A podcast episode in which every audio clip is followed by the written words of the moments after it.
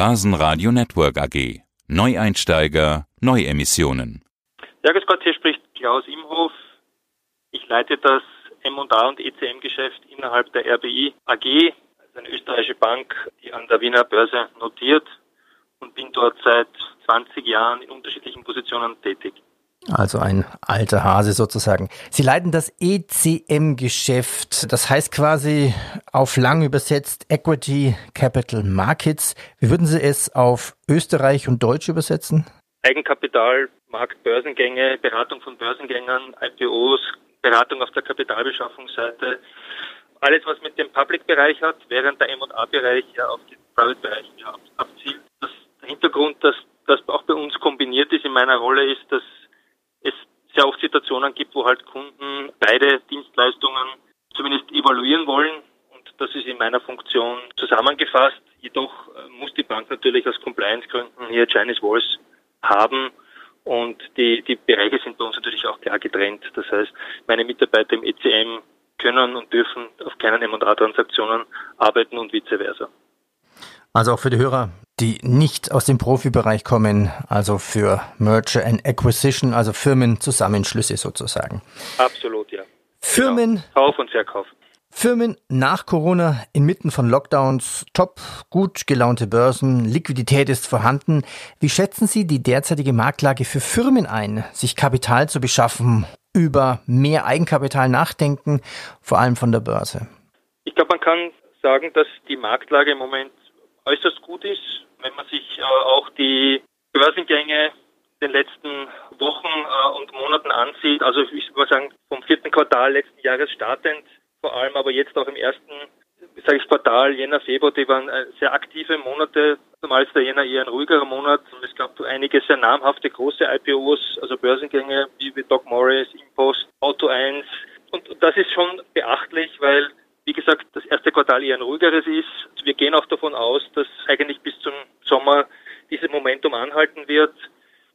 Wir wissen, dass weitere Börsengänge auch schon jetzt geplant sind von einigen Spielern, die vor allem natürlich auch teilweise, möchte ich sagen, Corona-Profiteure waren und sind. Also das heißt, die von der ganzen Thematik des Lockdowns profitiert haben und deren Geschäftsentwicklung 2020 äußerst gut war, wo auch heuer hohe Bewertungen zu erwarten sind. Beziehungsweise wissen wir auch, dass halt viele Börsengänge und Transaktionen sowohl auf der, wie gesagt, auf der IPO als auch auf der M&A-Seite letztes Jahr zurückgehalten wurden, weil eine gewisse Unsicherheit am Markt halt bestanden hat und die jetzt nachgeholt werden.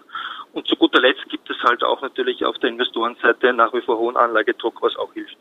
Zinsen gibt es ja keine mehr. Ja. Die, die, die Frage ist, warum ist das so? Ich meine, das Fenster gilt ja nur quasi, ist das so für gut vorbereitete Firmen? Denn das Fenster ist ja kurz. Wir wissen ja nicht, wann sich dieses Fenster schließt. Also mit Fenster meine ich die gute Stimmung, ja. die gute Lage, jetzt an die Börse zu gehen. Na, wie ich es vorhin erwähnt habe, ich denke, dass sich viele Unternehmen schon letztes Jahr oder in den letzten zwölf Monaten damit intensiv befasst haben. Einige wurden natürlich, wie wir alle, einerseits von der Corona-Krise überrascht. Da wurden dann viele Sachen, wie gesagt, on hold gestellt.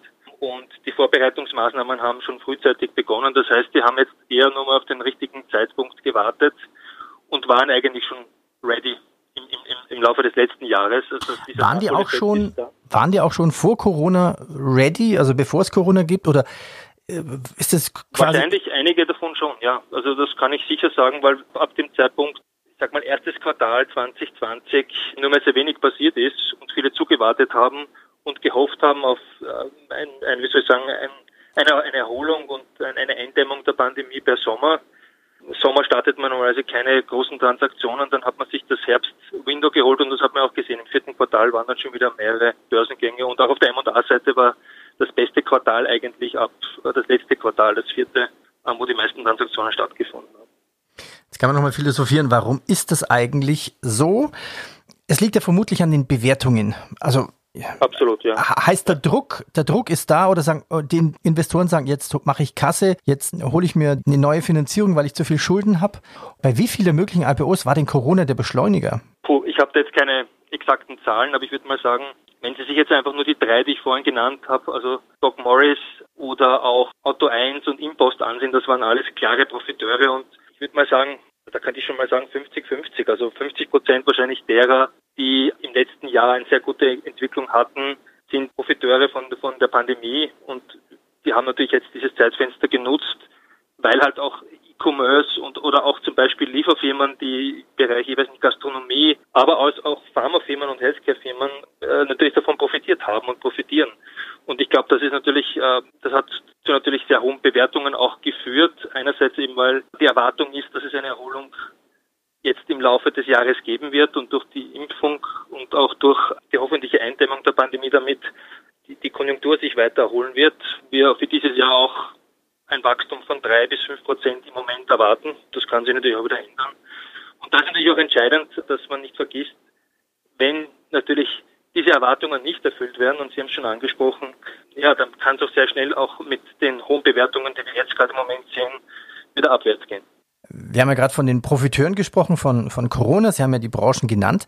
Macht vielleicht ein Börsengang auch Sinn für Firmen, die es eigentlich sehr hart getroffen hat durch Corona? Ein Beispiel dafür für mich ist ja Airbnb. Eigentlich hat man ja erwartet, Airbnb überlebt 2020 nicht. Wer wird denn schon reisen? Ja. Trotzdem war es eigentlich ein gigantischer Börsengang, ein Befreiungsschlag. Auch klassisch, ja klar, Entschuldung. Ja, und andererseits, ich glaube, man kann schon davon ausgehen, dass auch diese Branche mit der Erholung einer der Profiteure dann natürlich wieder sein wird und die sehr rasch wieder dort aufschließen werden, wo sie im ersten Quartal 2020 von, von der Pandemie halt ähm, getroffen wurden. Das heißt, ich da schon die Erwartung, dass das sich dann sehr schnell drehen könnte und ich bin mir auch ganz sicher, dass Airbnb einer der Hauptnutznießer dann davon sein wird, wenn eben der Tourismus, das Reisen wieder ermöglicht werden wird. Also ich glaube, da hat man auch wieder in der Erwartung, dass sich die Dinge wieder normalisieren, hier das auch schon eingepreist und das, wie gesagt, ist auch, äh, hat ja sehr gut funktioniert. Was sind denn eigentlich, damit gehen wir noch einen Schritt zurück, eigentlich die Intentionen für einen Börsengang? Kapital, Marketing, Wachstum, Exit der Altinvestoren, alte Schulden ersetzen. Was ist denn derzeit das Wichtigste? Was beschäftigt die Unternehmen derzeit am meisten? Also ich denke einerseits, wenn wir jetzt viele Börsengänge sind, die auch teilweise Exit getrieben sind, das heißt Exit von Private Equity, also man Finanzinvestoren, die halt ähm, jetzt Kasse machen wollen. Ich habe das jetzt auch gerade wieder gesehen, vor allem wenn die Entscheidung dann zu fällen ist, ob man eben einen Verkauf an einen strategischen Partner oder anderen Finanzinvestor evaluiert und, und dabei aber auch natürlich im Kopf hat, dass ein Börsegang auch eine Option ist. Das nennt man sogenannte Dual-Track-Situationen, dass hier dann sehr oft im Moment der Börsegang der präferierte ist. Das heißt, man kann mit Sicherheit sagen, dass viele der Transaktionen und, und Börsengänge, die jetzt stattfinden werden, auch von den Finanzinvestoren getrieben werden sein. Das heißt, dass der Exit, der Exit-Hintergrund sehr im Vordergrund steht. Kann, kann man sagen, kann man sagen, es ist viel Liquidität da, also viel Jäger, wenig Hasen? Ja, es ist nach wie vor ein, ein, ein hoher Anlagedruck da und die Liquidität ist nach wie vor ausreichend vorhanden. Also das ist, glaube ich, das, das geringste Problem im Moment. Aber ich denke auch, dass einige vielleicht das Fenster jetzt nutzen, um natürlich auch äh, gegebenenfalls bei hohen Kursen Kapitalerhöhungen zu machen. Also ich glaube, da gibt es unterschiedliche Motivationen. Ich denke halt im Moment, wie gesagt, wird es eher wird man verstärkt eben in den Branchen, die ich vorhin genannt habe. Das sind eben die Profiteure, Technologie, Healthcare, Renewables, alles was mit Elektroenergie im Bereich Renewables, Cleantech, aber auch im Bereich, ich glaube, das wird auch im Bereich der, der Telco, 5G-Ausbau, also Glasfaser, Funktürme, Spin-off, da wird, da wird einiges kommen. Das sind also jetzt nicht nur reine Profiteure, aber das waren eben auch Themen, die einfach jetzt hintangestellt waren in den letzten zwölf Monaten und die jetzt einfach passieren werden in dem Jahr. Ja. Wie gesagt, unter der Prämisse, dass die Dinge sich alle so entwickeln, mit der Hoffnung, dass die Impfung, wie gesagt, die Pandemie wirklich eindämmern wird und wir eine Normalisierung ab dem zweiten und dritten Quartal sehen. Und das Börsenfenster offen ist. Habe ich genau. Sie jetzt gerade auch richtig verstanden? Heißt das, die Firmen arbeiten parallel und bereiten sich auf eine Übernahme vor oder übernommen zu werden und arbeiten gleichzeitig an der Vorbereitung eines möglichen Börsengangs? Nein, nicht. Also ich habe es eher von der Seite betrachtet, ähm, wenn ein zum Beispiel ein Finanzinvestor ein Unternehmen hält und weiß, dass er einen, einen Verkauf äh, plant oder einen Exit plant, dann hat er zwei Optionen. Dann kann er sich einerseits überlegen, dass er das eben an einen Dritten weiterverkauft. Das kann ein Finanzinvestor sein, das kann auch ein strategischer Spieler sein, aber auch eben das, der Börsegang ähm, eine Option darstellt. Und hier wird dann oft am Anfang, äh, möchte man sich die Optionalität halt ähm, offen halten, wird dann oft ein Prozess oder zwei Prozesse parallel ähm, gefahren, wo man einerseits probiert, weil von der Vorbereitung her ist das auch sehr ähnlich, einerseits probiert eben mit einem Käufer Handels 1 zu werden. Und wenn man dann die Preiserwartungen eben nicht erwartet, die sich dieser Finanzinvestor vorgenommen hat, sehr leicht dann eben auf die Option eines Börsegangs switchen kann. Das kann man natürlich auch umgekehrt machen. Man kann ja sagen, meine erste Priorität ist der Börsegang, aber nicht am Börsegang. Oder wenn ich beim Sounding nicht die, die, die Preiserwartung matche, die ich mir vorgenommen habe, dass ich dann auch wieder wechsle auf M&A. Aber ich habe das vorhin eben erwähnt.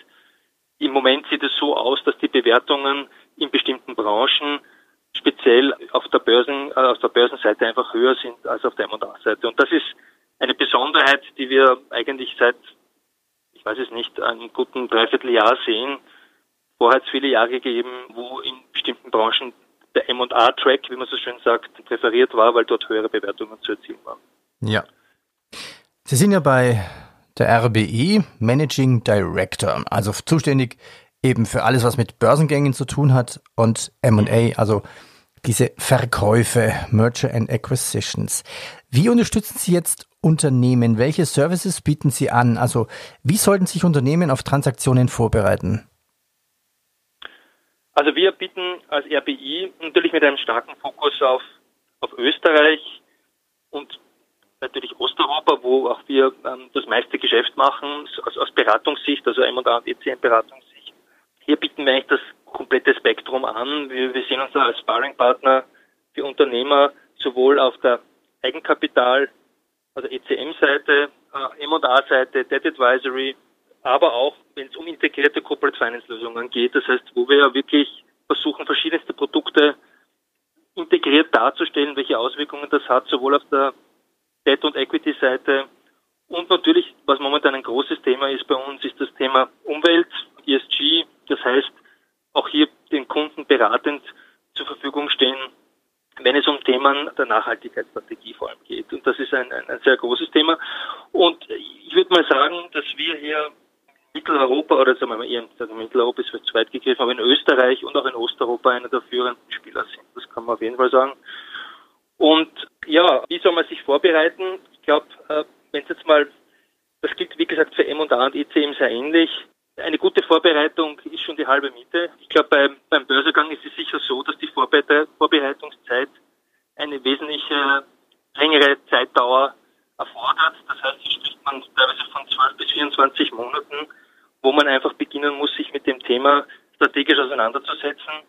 Und das Wesentliche bei beiden aber ist, dass man eine, wie sagt man bei uns, compelling Equity Story haben muss. Also wo man einfach eine, eine, eine Story erzählen kann, wenn man das Unternehmen verkauft oder an die Börse bringen möchte. Das heißt, ein, mit einem nachhaltigen Wachstumsmodell, unterstützt von einem Umsatzwachstum, aber auch auf der Profitabilitätsseite einem guten Wachstum mit einer gewissen Verschuldung. Das ist so das Um und Auf. Und dann gibt es natürlich viele nicht finanzielle Faktoren, die da auch mit hineinspielen.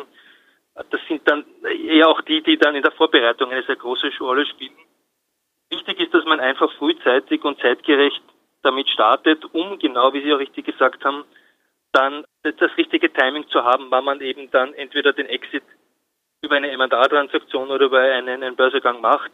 Wie gesagt, da kann man dann die Optionalität auch noch im Auge behalten, indem man einfach einen Dual-Track fahrt und einfach herausfindet, was ist im Moment attraktiver, preislich und bewertungstechnisch, um das dann auch noch da zu optimieren. Sind Sie auch quasi am Stadtpark, also bei diesem ja. 13-stöckigen Haus. Das heißt, Sie haben den Überblick über Wien. Ähm, nachdem Sie in Wien sind, macht es ja wahrscheinlich Sinn, auch im Heimatmarkt an die Börse zu gehen. Welchen Vorteil gibt es denn für Unternehmen an der Wiener Börse? Also ich denke, dass sicherlich für sogenannte Non-Large Caps die Wiener Börse wahrscheinlich einer der besten Plätze ist, aufgrund der sicher erhöhten Visibilität. Österreichische Anleger sowohl auf der Privat- als auch auf der institutionellen Seite sind sicher sehr stark oder verstärkt in dem Wiener Markt quasi engagiert. Sie haben ein höheres Interesse an österreichischen IPOs. Ich denke, dass es auch ein sehr attraktives Indexangebot gibt, was auch wieder die Visibilität und auch der Liquidität des jeweiligen Wertes hilft. Und das Ganze gepaart, muss man schon sagen, eigentlich bei, bei gleicher Qualität mit anderen Börsenplätzen, was auch den Zugang zu internationalen Investoren anbelangt, und äh, man muss auch dazu sagen, dass ich glaube zwei Drittel der Handelsmitglieder sind auch internationale Investmentbanken und Broker. Also ich glaube, das ist ein guter Match, vor allem für Unternehmen aus dem österreichischen Markt, kann auch aus den Nachbarländern sein, wo einfach, wie gesagt, auch vor allem diese Visibilitätsthematik äh, sicherlich ähm, ein, ein Riesenvorteil ist. Welche Services braucht denn eine Firma noch, die an die Börse geht und dann an der Börse ist? Das ist einmal Market Making wahrscheinlich noch, Analysten Coverage. Was braucht eine Firma noch? Ja, ich glaube, gute, wie Sie sagen, gute Coverage, Aftermarket Service ist wichtig und das ist auch das, was wir anbieten können, also RBI und auch unseren Kunden immer quasi, wenn wir sie beraten, garantieren, dass wir nachher auch eine, eine gute Coverage des jeweiligen äh, Börsenwertes für eine längere Zeit anbieten. Ich denke aber auch, dass gerade beim, äh, wie gesagt, beim, beim Börsegang insgesamt das Setting passen muss in, in der Beratung. Das heißt, wir sehen das, auch wenn es jetzt nur um den Börsegang geht, insgesamt als, als, als Sparring-Partner schon sehr frühzeitig, bevor der Börsegang überhaupt gestartet ist, wo man halt dem Kunden an der Hand nimmt über eine Periode oft von, weiß ich nicht, 16, 18 Monaten, wo man ihn quasi von der strategischen Seite über die Vorbereitung äh, für den für den Börsegang und der Exekution des Börsegangs und dem Aftermarket Service durchgehend ähm, betreut und das ist, glaube ich, auch das, was sich die Kunden bei uns erwarten. An die Börse gehen. Listing versus gleich mit Kapital einsammeln, Kapitalerhöhung. Gibt es denn überhaupt irgendein Argument, nur ein Listing zu machen? Warum gehen Firmen an die Börse, listen sich nur und sammeln nicht gleichzeitig Kapital ein?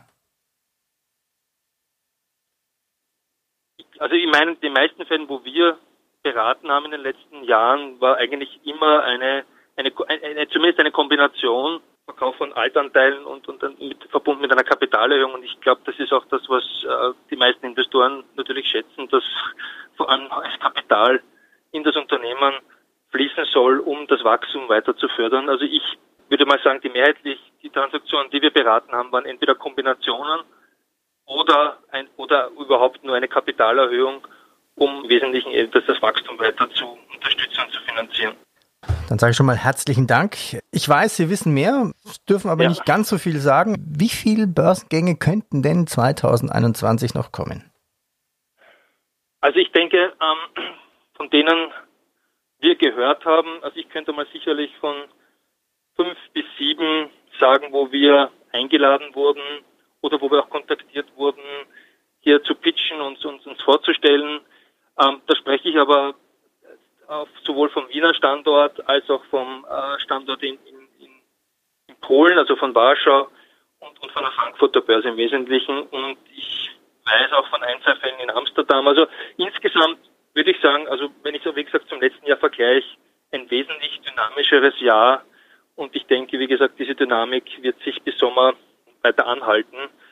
Und dieses, dieses Momentum werden viele Firmen jetzt nutzen, weil es eben einige erfolgreiche Börsegänge jetzt gegeben hat und das wird hier noch weiter bestärken, das jetzt relativ rasch dann umzusetzen. Also es vergeht eigentlich keine Woche bei uns, wo wir nicht neue, neue Ideen an uns herangetragen werden oder wir eingeladen werden, eben auch ähm, mit, mit äh, zu pitchen oder mit zu unterstützen bei diesen geplanten Börsegängen. Na dann, Börsengänge wie am Fließband. Herr Imhoff, ich danke Absolut, Ihnen. Ja. Danke Ihnen. Schönen Tag noch. Wiederhören. Börsenradio Network AG. Neueinsteiger, Neuemissionen. Die Börsenradiobeiträge auf börsenradio.de werden präsentiert von der Wiener Börse und börsesocial.com.